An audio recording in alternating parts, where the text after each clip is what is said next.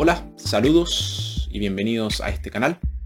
Hoy vamos a proclamar y reflexionar el Evangelio de este domingo, tercero del tiempo ordinario.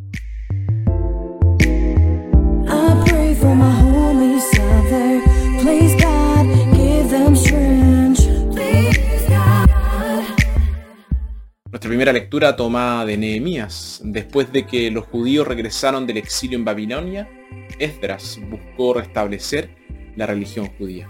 Y aquí lee el libro de la ley de Moisés al pueblo. Nuestra segunda lectura, tomada de la primera carta a los Corintios, así como el cuerpo humano es uno, aunque está compuesto de muchas partes, la iglesia, aunque está compuesta por diferentes miembros, con diferentes dones, forma una unidad en Jesús. Y nuestro Evangelio, tomado de Lucas, las promesas de Dios se cumplen en Jesús, el tan esperado Salvador de los pobres y oprimidos.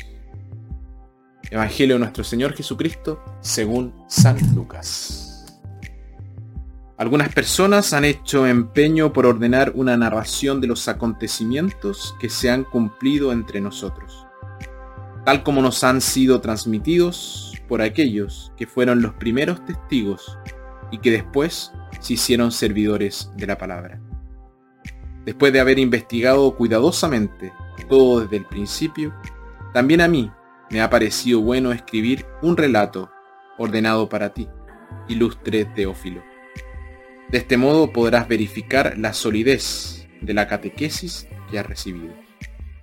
Jesús volvió a Galilea con el poder del Espíritu, y su fama corrió por toda aquella región. Enseñaba en las sinagogas de los judíos y todos lo alababan. Llegó a Nazaret, donde se había criado y el sábado fue a la sinagoga, como era su costumbre. Se puso de pie para hacer la lectura, y le pasaron el libro del profeta Isaías. Jesús desenrolló el libro y encontró el pasaje donde estaba escrito. El Espíritu del Señor está sobre mí. Él me ha ungido para llevar buenas noticias a los pobres, para anunciar la libertad a los cautivos y a los ciegos que pronto van a ver para poner en libertad a los oprimidos y proclamar el año de gracia del Señor. Jesús entonces enrolló el libro, lo devolvió al ayudante y se sentó, mientras todos los presentes tenían los ojos fijos en él. Y empezó a decirles, hoy se cumplen estas palabras proféticas, y a ustedes les llegan noticias de ello. Palabra del Señor.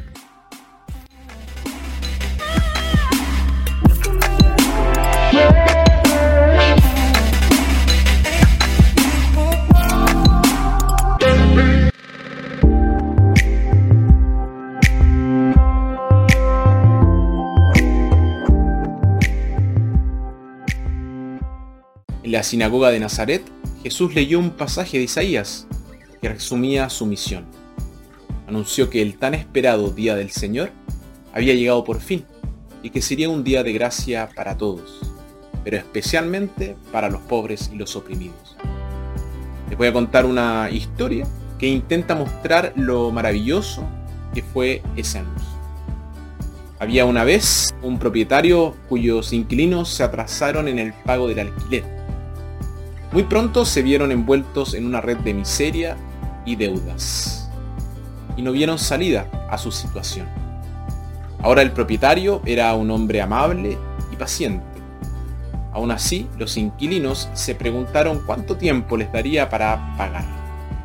Lo terrible era que incluso si les daba hasta el día del juicio final, no podrían hacerlo.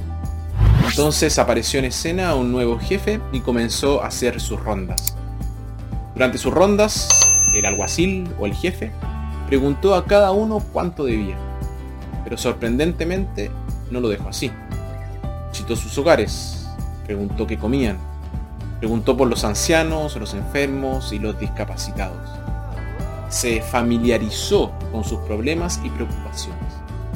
Entonces un día los llamó a todos juntos y les dijo que tenía un mensaje muy importante del propietario para ellos.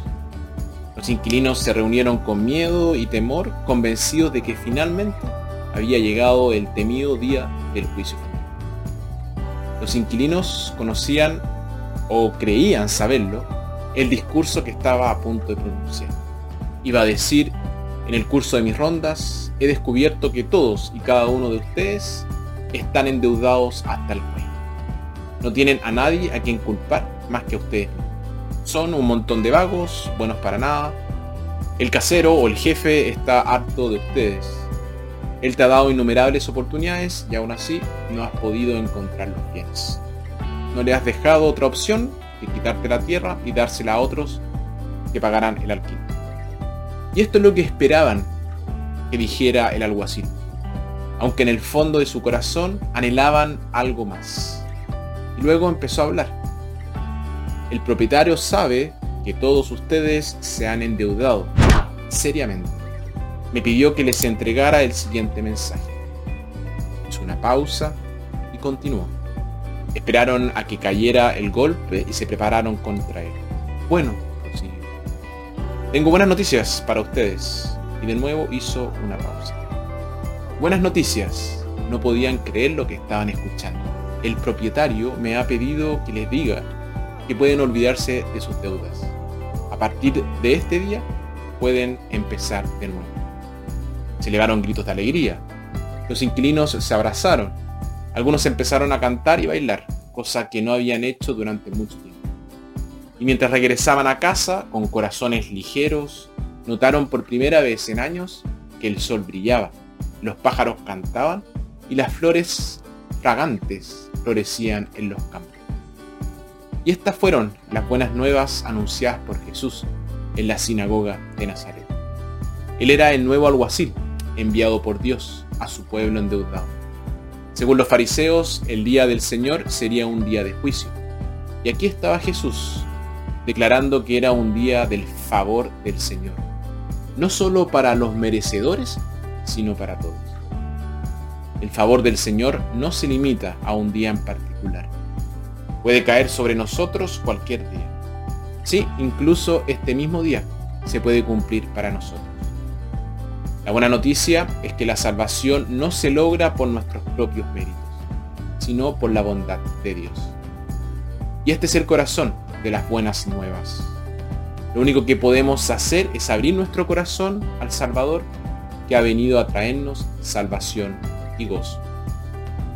Jesús no se limitó a anunciar las buenas nuevas y dejarlo así. Comenzó a hacerlo realidad. Y en la raíz de innumerables errores en nuestro mundo está la discrepancia entre palabra y acción.